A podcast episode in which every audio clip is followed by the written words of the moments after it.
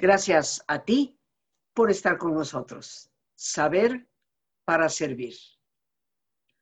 Aquí en nuestro programa Descubre tu mente, después de 25 años de estar frente al micrófono, hoy haremos un programa diferente. Le he puesto el título Bien común o interés egoísta porque hoy nos encontramos en una encrucijada donde debemos cuestionar si lo que hacemos va en función del bien común o sigue siendo el interés personal el que nos rige. Nos quejamos ciertamente, creo que la mayoría de nosotros, de la historia de nuestro país durante las últimas décadas. Corrupción, injusticia, impunidad sin embargo, la historia de nuestro país en las últimas décadas es historia de conveniencias. Las personas votan por aquellos que creen que les van a servir a ellos. Traicionan sus valores con tal de, como comúnmente decimos en nuestro país, tener un hueso. Los políticos cambiándose de partidos como se cambian la ropa interior ciertas personas de un cliente a otro. Ciertamente que vivir por conveniencia y tomar decisiones porque a mí me conviene, tiene que detenerse. ¿Por qué? Porque en muchas ocasiones eso va en contra del bien común. Soy mexicana con una familia establecida en Yucatán desde hace más de 300 años. Somos, por lo tanto, mestizos. Por mis venas corre sangre inglesa, sangre española, sangre maya. 300 años en un país me da derecho a decirme soy mexicana. También te puedo decir el día de hoy que no pertenezco a ningún partido político y desde mi mayoría de edad que pude votar, he votado sin fallar por diversos candidatos, sin importarme el color partidista que utilizan, sino pensando en cuál de ellos podría ser ciertamente el mejor. Este indudablemente será, tanto para ti como para mí, un programa distinto es la primera vez que voy a dedicar el programa para hablar sobre la política. Aunque cabe mencionar, para los que me conocen de buen rato atrás, que siempre he criticado aquello con lo que no estoy de acuerdo, sin importar el partido del presidente que haya estado en turno. Sé perfectamente bien, porque así me lo previnieron algunos buenos amigos Sé que tal vez algunos de ustedes no quieran volver a escucharme, pero siento que ante la situación que está viviendo nuestro país, los intereses de la nación deben estar por encima de los míos. Tenemos ciertamente que cambiar esa visión. Si realmente queremos un cambio fuera, hay que cambiar desde dentro. También, antes de entrar propiamente en el tema, quiero decirles que si no contesto sus mensajes durante el programa mismo, es porque mis ojos no me permiten leerlos, pero con gusto siempre contesto posteriormente. Bienvenidas todas las opiniones, que ojalá sean tan correctas como lo son ustedes, sin insultos, sino con el deseo de aportar precisamente a este tema que nos compete absolutamente a todos. Estamos en estos momentos, queridos amigos, lo queramos reconocer o no, ante una gran disyuntiva entre democracia o dictadura. No hay otra opción.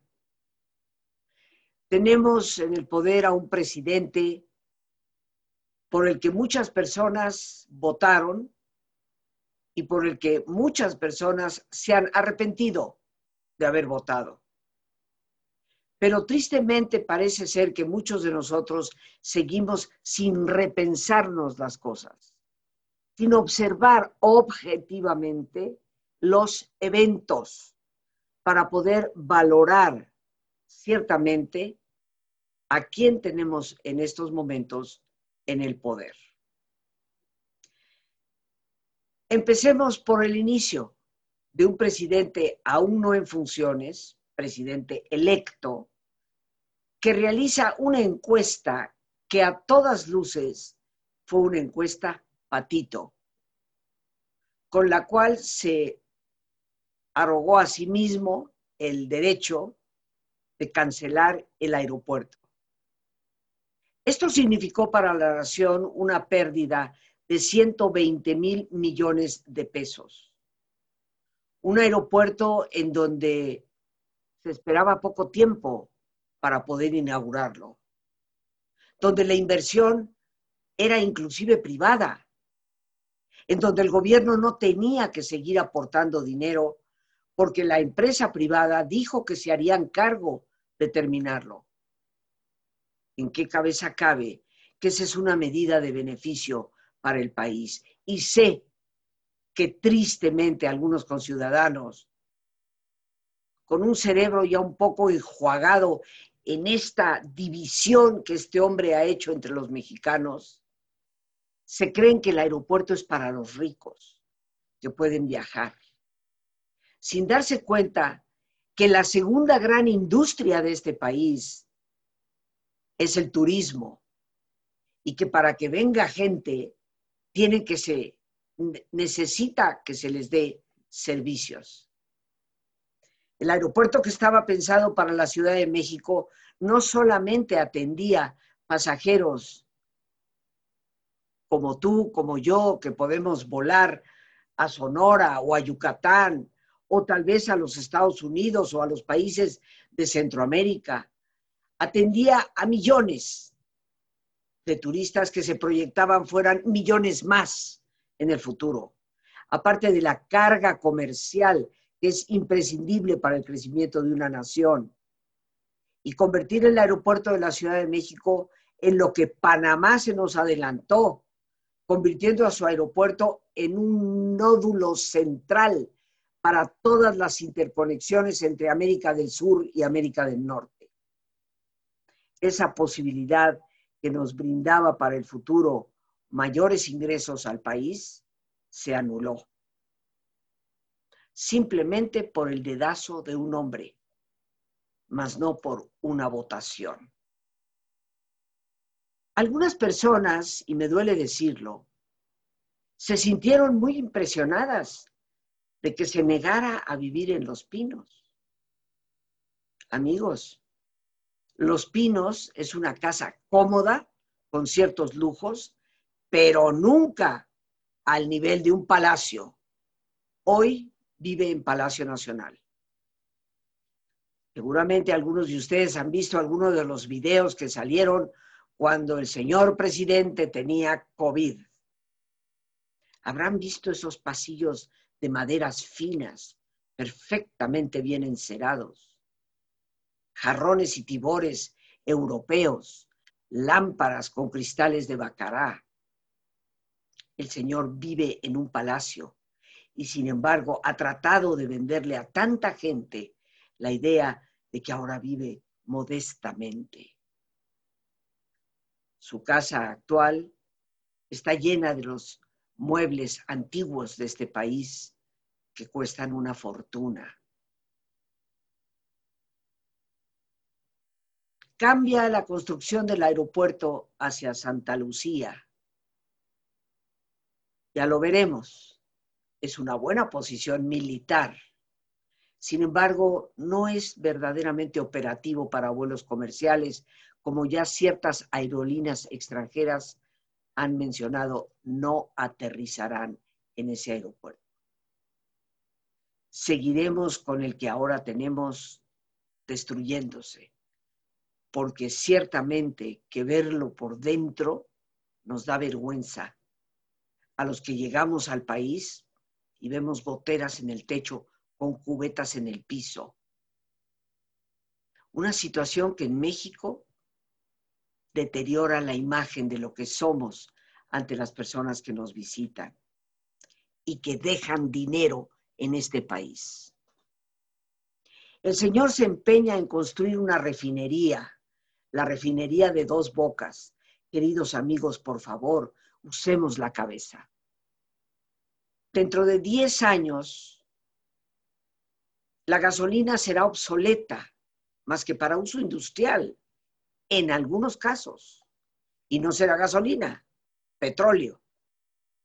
Pero la gasolina como la conocemos valdrá nada, porque muchos países ya declararon que para el 2025 y algunos para el 2030 ya no habrá automóviles en sus países que utilicen gasolina, todos eléctricos. Hacia allá es donde se mueve el mundo, hacia donde queremos que se mueva México. Miles de millones de pesos invertidos en una refinería que ya no es operativa, que tal vez se debería de haber construido hace 25 años, pero no ahora. Con lo cual simplemente estamos tirando dinero a la basura. El tren Maya. Confieso que me pareció al inicio una buena idea, porque ciertamente que el mundo maya es un atractivo enorme para el turismo mundial. Y tener una conexión que nos pueda conectar desde Palenque hasta Calakmul, con Uxmal, Chichen, Tulum, Cobá, esto sería verdaderamente espectacular. Sin embargo, hay que analizar los costos ante la situación que el país está enfrentando y sobre todo ante el respeto de las comunidades que habitan esas zonas de la selva. Tenemos a un hombre en los pinos que no escucha absolutamente a nadie, que prometió poner personas capaces en los puestos que se requieren y que sin embargo, como muchos de ellos han ido renunciando por no estar de acuerdo con las medidas que se toman, los ha ido reemplazando con verdaderos esbirros que simplemente agachan la cabeza y dicen, sí, señor presidente. Tenemos un gran proyecto, el canal seco. Ojalá hubiera aniquilado dos bocas, hubiera permitido que la empresa construyera, finalizando el Aeropuerto Internacional de la Ciudad de México, se olvidara del tren Maya, porque el canal seco podría ser el único gran proyecto de este Mesías que tenemos en los pinos, que sí pudiera ser productivo. El canal seco implica conectar el Pacífico con el Golfo a través del istmo de Tehuantepec.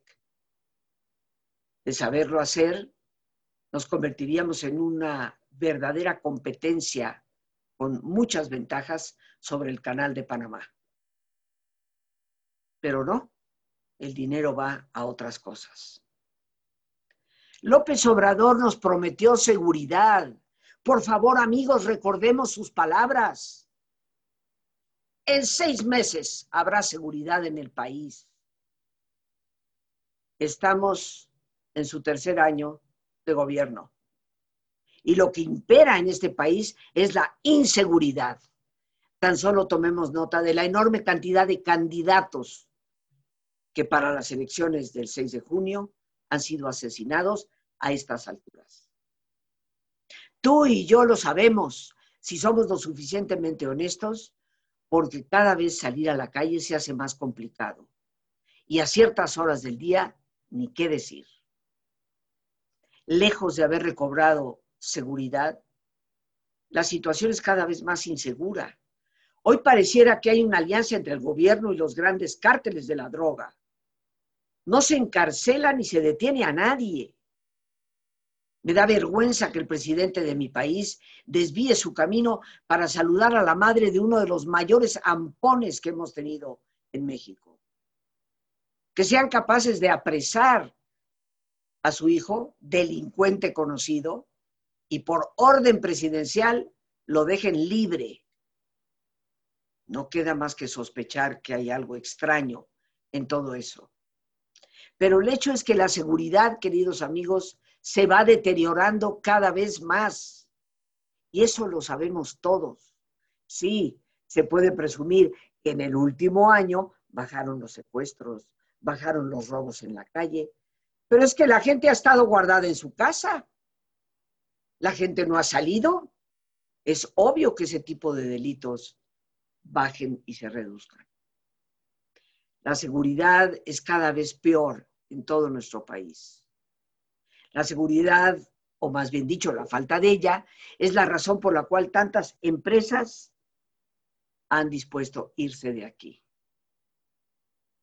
Salud. El señor López Obrador quiere culpar a la pandemia de todos nuestros males, pero habría que detenernos a ver cómo la ha manejado, poniendo a quien a todas luces no hace más que prestarse al juego que él tiene, el señor López Gatel, para manejar algo que se le salió completamente de las manos. En una ocasión lo dije y hoy lo repito, me parece vergonzoso que el presidente de un país saque una imagen, detente, pensando que eso puede proteger a la persona. Porque ciertamente tal vez tú y yo, pensándolo un poco, sabemos que no es así. Bien saben ustedes que soy una persona de fe. Soy católica, pertenezco de hecho a una orden religiosa, como laica comprometida. Sin embargo, no apoyo el que se use cualquier tipo de imagen para engañar a la gente diciendo que con eso se protegerán. Porque como lo dije en aquel momento, tal vez él sabe que es un decir. Pero para esa señora en el estado de Chiapas que lo escucha, para esa campesina en Oaxaca, se convierte en una verdad. Un líder maneja las cosas a través del ejemplo se ha negado a usar el cubrebocas. Nosotros decimos, es que los mexicanos no obedecemos nada, pero es que no tenemos un líder que nos ponga el verdadero ejemplo. Porque si él estuviera en su famosa mañanera con un cubrebocas, muchísimas personas se lo pondrían. ¿No te parece curioso que las vacunas hayan llegado justo en los momentos en que va a venir la elección, acto que me parece criminal, usando las vacunas con fines políticos, cosa que nunca se debe de hacer, como lo están haciendo los de su partido, porque en la delegación Miguel Hidalgo, el señor Romo de Morena, ha sacado carteles diciendo, Romo te vacuna, pidiéndole a la gente su INE asegurándoles que él es quien les provee las vacunas cosa que es una absoluta mentira. Pero vamos a las cifras. Por favor, pensemos, amigos. Tenemos 220 mil muertos al día de ayer.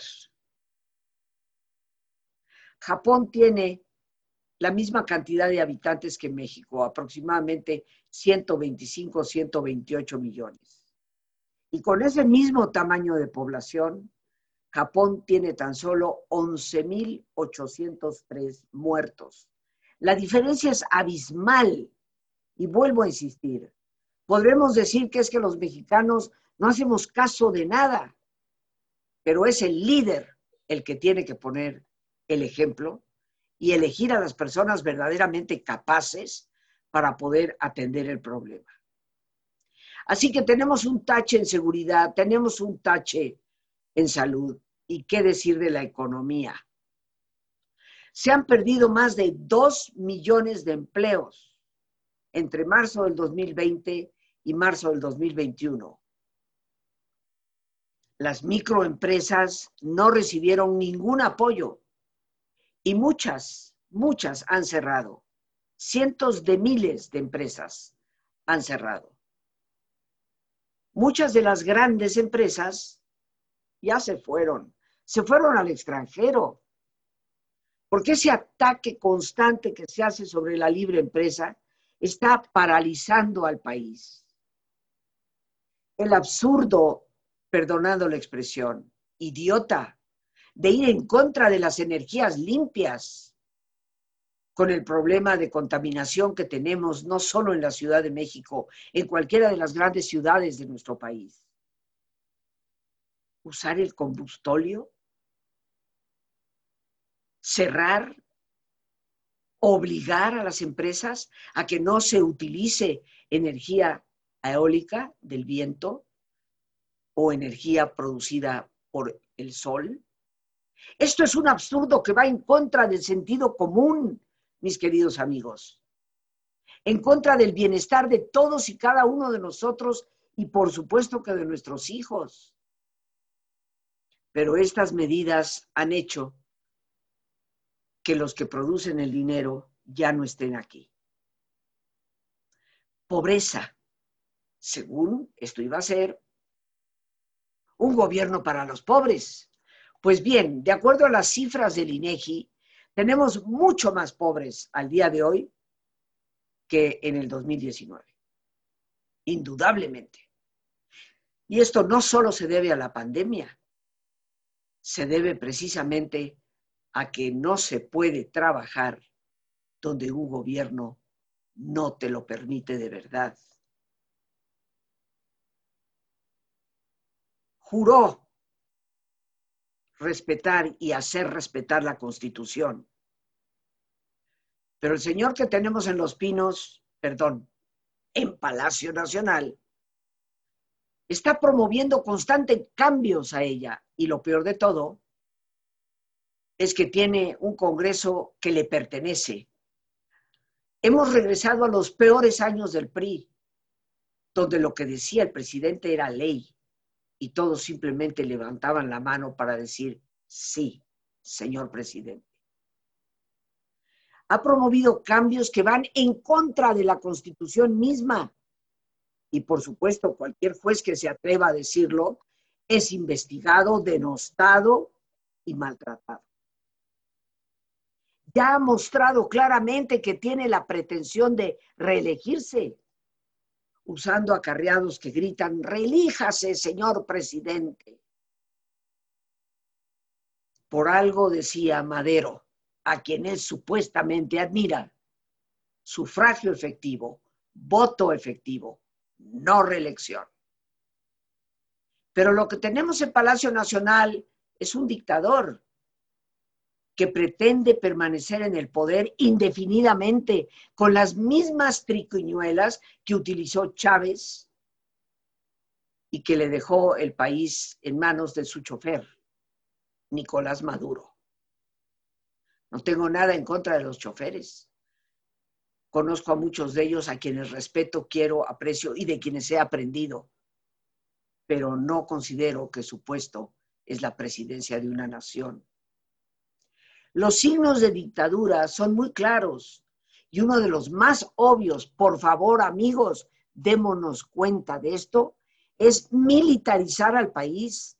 Ya nos olvidamos que él mismo dijo que los militares a sus cuarteles, pero resulta que los militares construyen el aeropuerto de Santa Lucía, el tren Maya, la refinería de dos bocas, el canal seco, controlan las aduanas y administran las vacunas.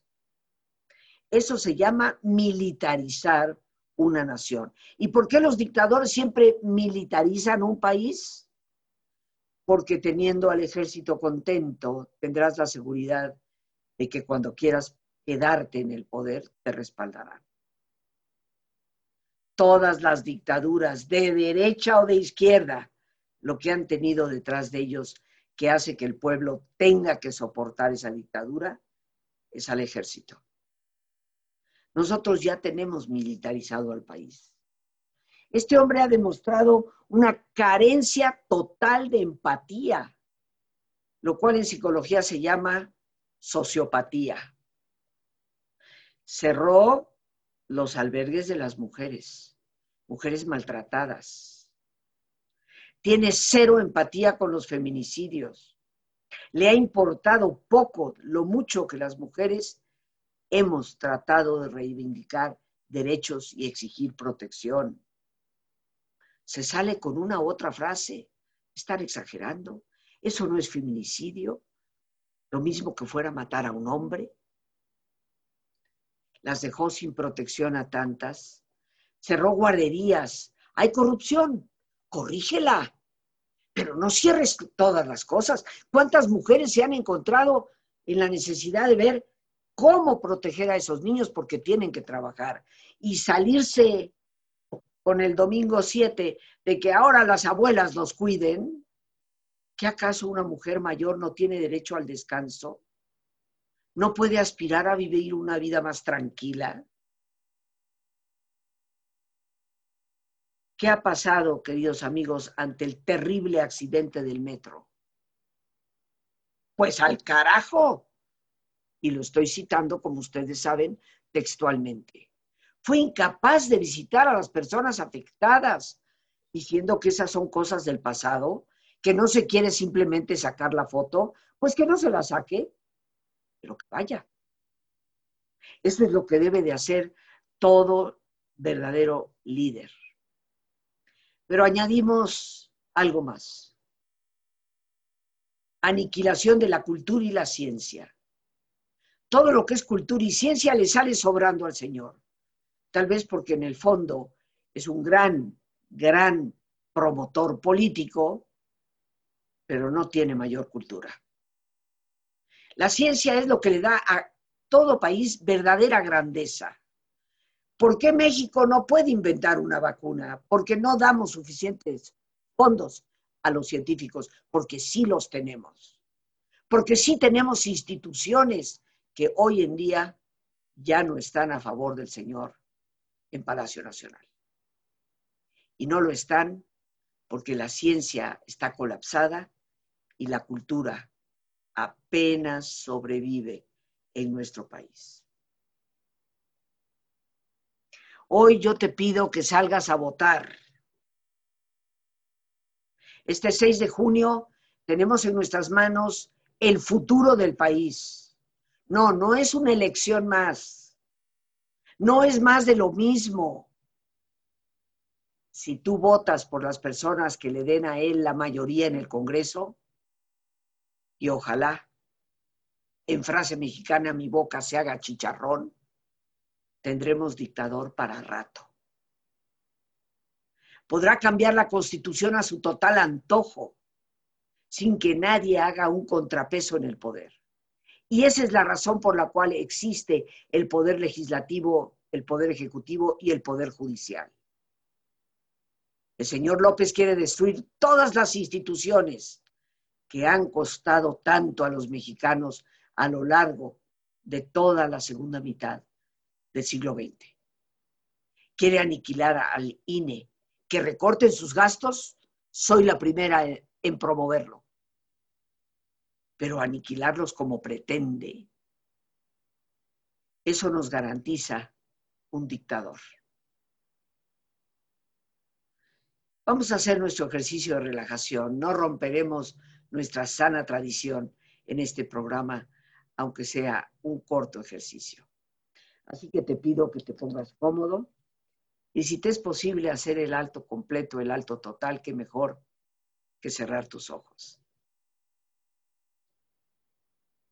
en una posición cómoda y con tus ojos cerrados.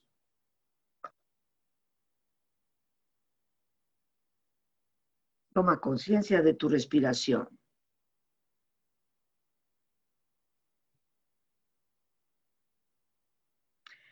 El entrar y el salir del aire en tu cuerpo. E imagina cómo al inhalar, así como llevas oxígeno a tus células, inhalas también serenidad para tu mente. al exhalar, Así como tu cuerpo se libera de toxinas, imagina cómo en ese aire que sale también te liberas de todas las presiones y todas las tensiones. Respira profundamente y relaja tu cuero cabelludo. Todos los músculos que cubren tu cabeza.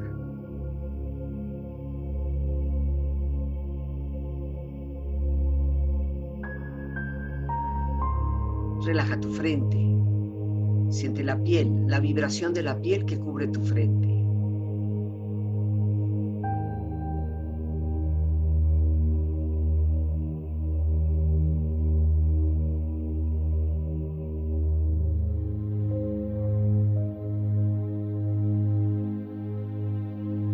Relaja tus párpados, los tejidos que rodean tus ojos.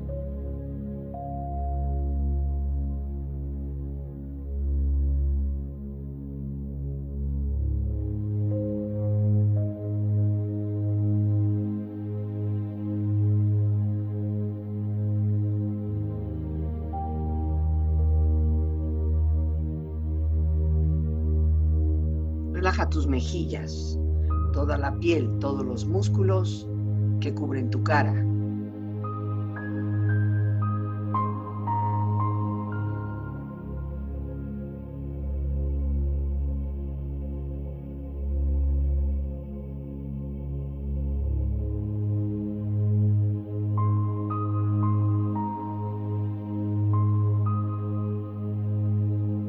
Relaja tu cuello y tu garganta. Siente su flexibilidad,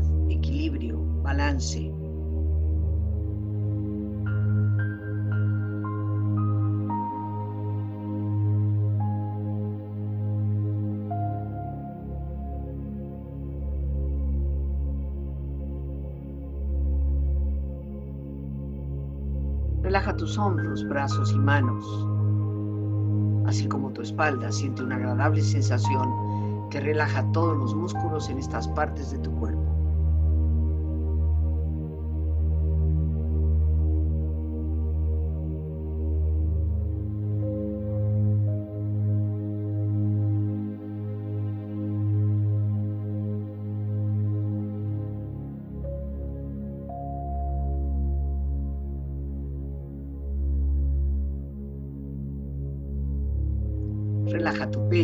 E interiormente, relajando todos los músculos, imaginando a todos tus órganos internos funcionar rítmica y saludablemente.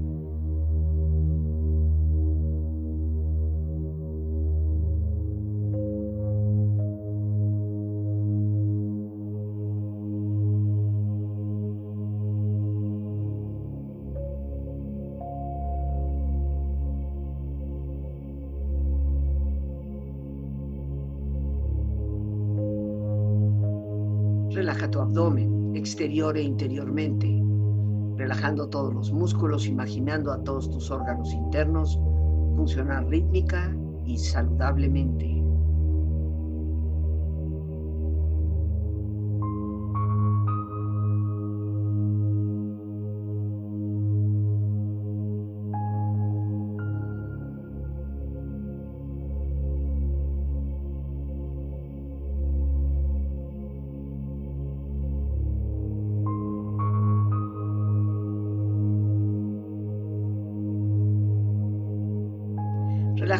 Tus rodillas, siente la piel, la vibración de la piel que cubre estas partes de tu cuerpo.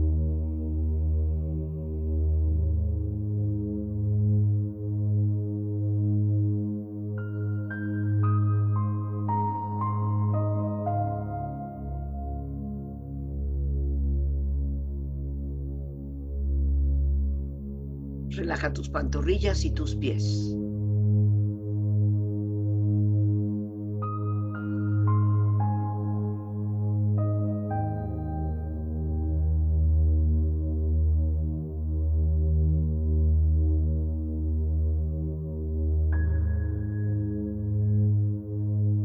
Con tu cuerpo profundamente relajado, proyecta en tu mente la imagen de un lugar ideal para el descanso. Imagina los colores, los sonidos, los aromas, Es una escena de belleza y paz. Siente estar ahí. Con tu cuerpo relajado y tu mente serena,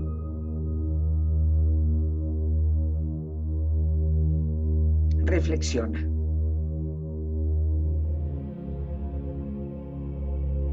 El populismo es la manipulación a las personas que no tienen grandes conocimientos políticos y que buscan la salvación en un caudillo.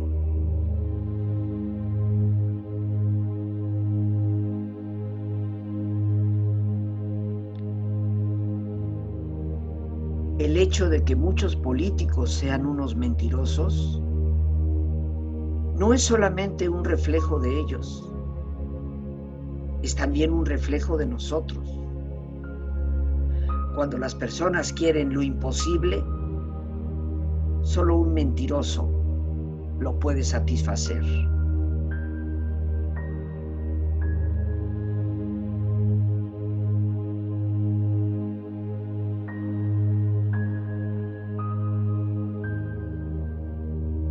Muchos miran al empresario como el lobo que hay que abatir. Otros lo miran como la vaca que hay que ordeñar. Pero muy pocos lo miran como el caballo que tira del carro.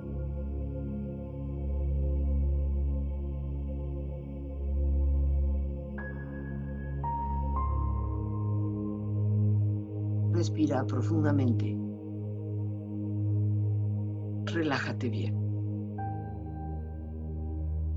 Y con esta experiencia empieza lentamente a estirarte, brazos, manos, piernas y pies, moviendo tu cuello, bostezando si lo deseas, haciendo que tu cuerpo retome su nivel de actividad habitual hasta muy lentamente abrir tus ojos. Ojos abiertos, bien despierto, muy a gusto, bien descansado y en perfecto estado de salud, sintiéndote mejor que antes. Amigos, amigas, tenemos un deber ciudadano el día 6 de junio. El futuro de tus hijos, del país entero, está en juego y no es una exageración. Hoy vemos a tantos candidatos, Morena por supuesto entre ellos, comprando votos, porque las políticas del señor López han sido precisamente eso. No generar progreso ni bienestar, sino comprar a personas indefensas, necesitadas, para que lo crean el caudillo salvador. Comprar votos de tantas maneras. Y sé que me dirás, todos lo han hecho. Sí, pero él dijo que serían diferentes. Él apuntó que su partido no lo haría. Y los vemos hoy, diría yo, peor que nunca. Hoy yo te pido que salgas a votar. 6 de junio. Aunque no me vuelvas a escuchar, digo y lo digo abiertamente, ni un solo voto para Morena ni para sus partidos satélites. La única alternativa es Va por México. La única coalición. En nuestras manos está el futuro. Yo, queridos amigos, voy de salida por mi propia edad. Yo ni siquiera tengo hijos biológicos por los cuales deba preocuparme porque mi esposo y yo no los pudimos tener. Pero pienso en ustedes, jóvenes, en sus hijos, en lo que me ha tocado vivir habiendo visitado todos los países comunistas, desde la China de Mao, Rusia de Brezhnev, los países satélites del este de Europa y la terrible y deplorable situación de Venezuela con Chávez y Nicolás Maduro y lo único que he visto es generación de miseria. Por favor, amigos, seamos conscientes. Tenemos la posibilidad de que las cosas salgan bien. Las gracias a Dios por este espacio que nos permite compartir. Las gracias a Lorena Sánchez, nuestra productora. Las gracias a ti por tu paciencia al escucharme, por ayudarme siempre a crecer contigo. Y aunque no vuelvas a escucharme, estarás siempre en mi corazón, con gratitud por los años o el tiempo que me hayas acompañado. Unidos, queridos amigos, y no divididos, porque no hay chairos ni fifís. Habemos mexicanos.